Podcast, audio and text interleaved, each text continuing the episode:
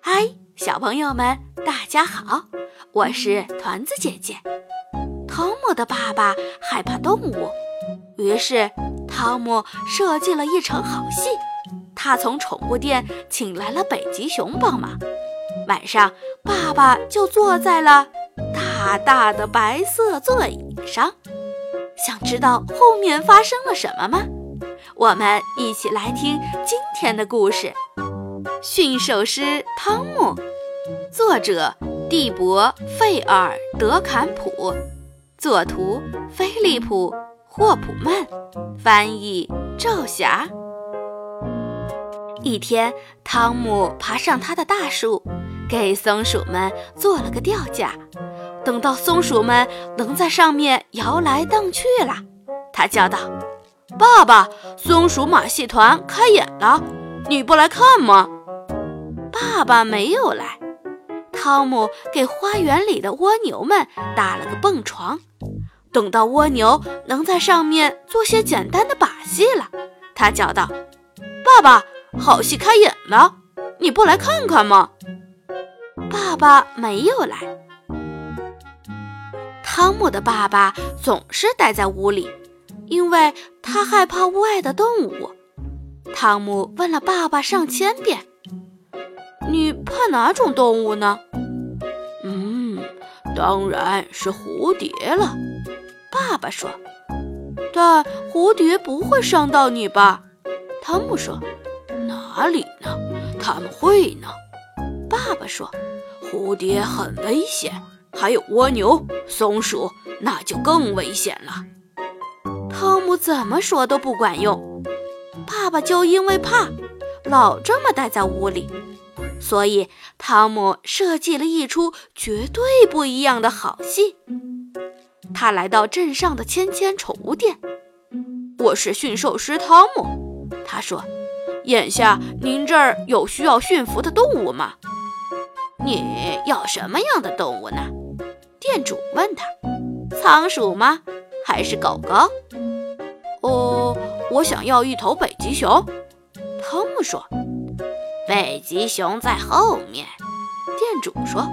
一直走下去，你喜欢哪头就带走。汤姆在公园里训北极熊的时候，他跟北极熊说了自己设计的好戏。北极熊太愿意配合他了。那你打算扮成什么呢？汤姆问。北极熊一屁股蹲坐下去，又把脖子缩起来。太棒了，汤姆说。我知道你要扮什么了。那天傍晚，家里多了一张大大的白色座椅。爸爸把它从头到尾仔仔细细打量了一遍。哎呀，这座椅是……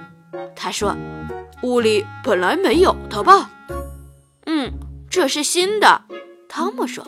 “它怎么这么毛茸茸呢？”爸爸说。“别的座椅都没这么毛茸茸的。”嗯它就是要做成毛茸茸的，汤姆说：“你坐坐看。”爸爸小心地坐了下来。呃，他叹道：“感觉舒服极了。”座椅朝汤姆眨了眨眼，汤姆也冲座椅眨了眨眼。第二天，汤姆和北极熊回到了芊芊宠物店，他们带了一大群动物出来。汤姆负责驯服动物，北极熊则把他们设计的好戏告诉动物们。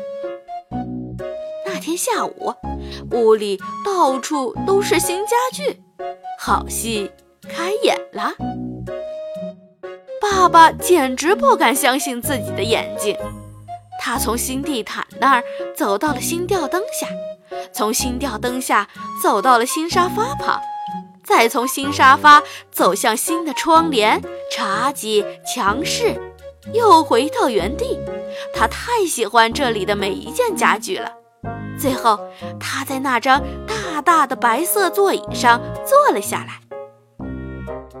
有些事情我不太明白。他说：“这些东西都是从哪儿来的？”从芊芊宠物店。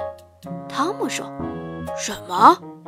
爸爸叫起来：“这儿有宠物？嗯，有一头老虎，一只章鱼，一只乌龟，一条蛇，两只孔雀，三头河马，还有三只火烈鸟。”汤姆说。还有你坐着的这头北极熊，啊，一头老虎，一只章鱼，一只乌龟，一条蛇，两只孔雀，三头河马，还有三只火烈鸟。爸爸大叫起来：“我还坐在一头北极熊上！”他从座椅里滑了下来。所有动物都鞠起躬来。因为演出结束了，太棒了！汤姆叫道：“救命啊！”爸爸喊着狂奔了出去。有好久没有到外头去了。汤姆慢吞吞地走了出来。你知道吗？爸爸说：“屋里面有动物，可他们什么乱子也没弄出来。”就是嘛，汤姆说。就是从这一天起，驯兽师汤姆建立了他的千千宠物马戏团。不久之后，他的马戏团就演遍了整个花园。爸爸可从没有错过任何一次演出。想想看，如果你家里的家具都是各种动物扮演的。那会是怎样热闹的一种场面呢？好啦，今天的故事就到这儿，再见。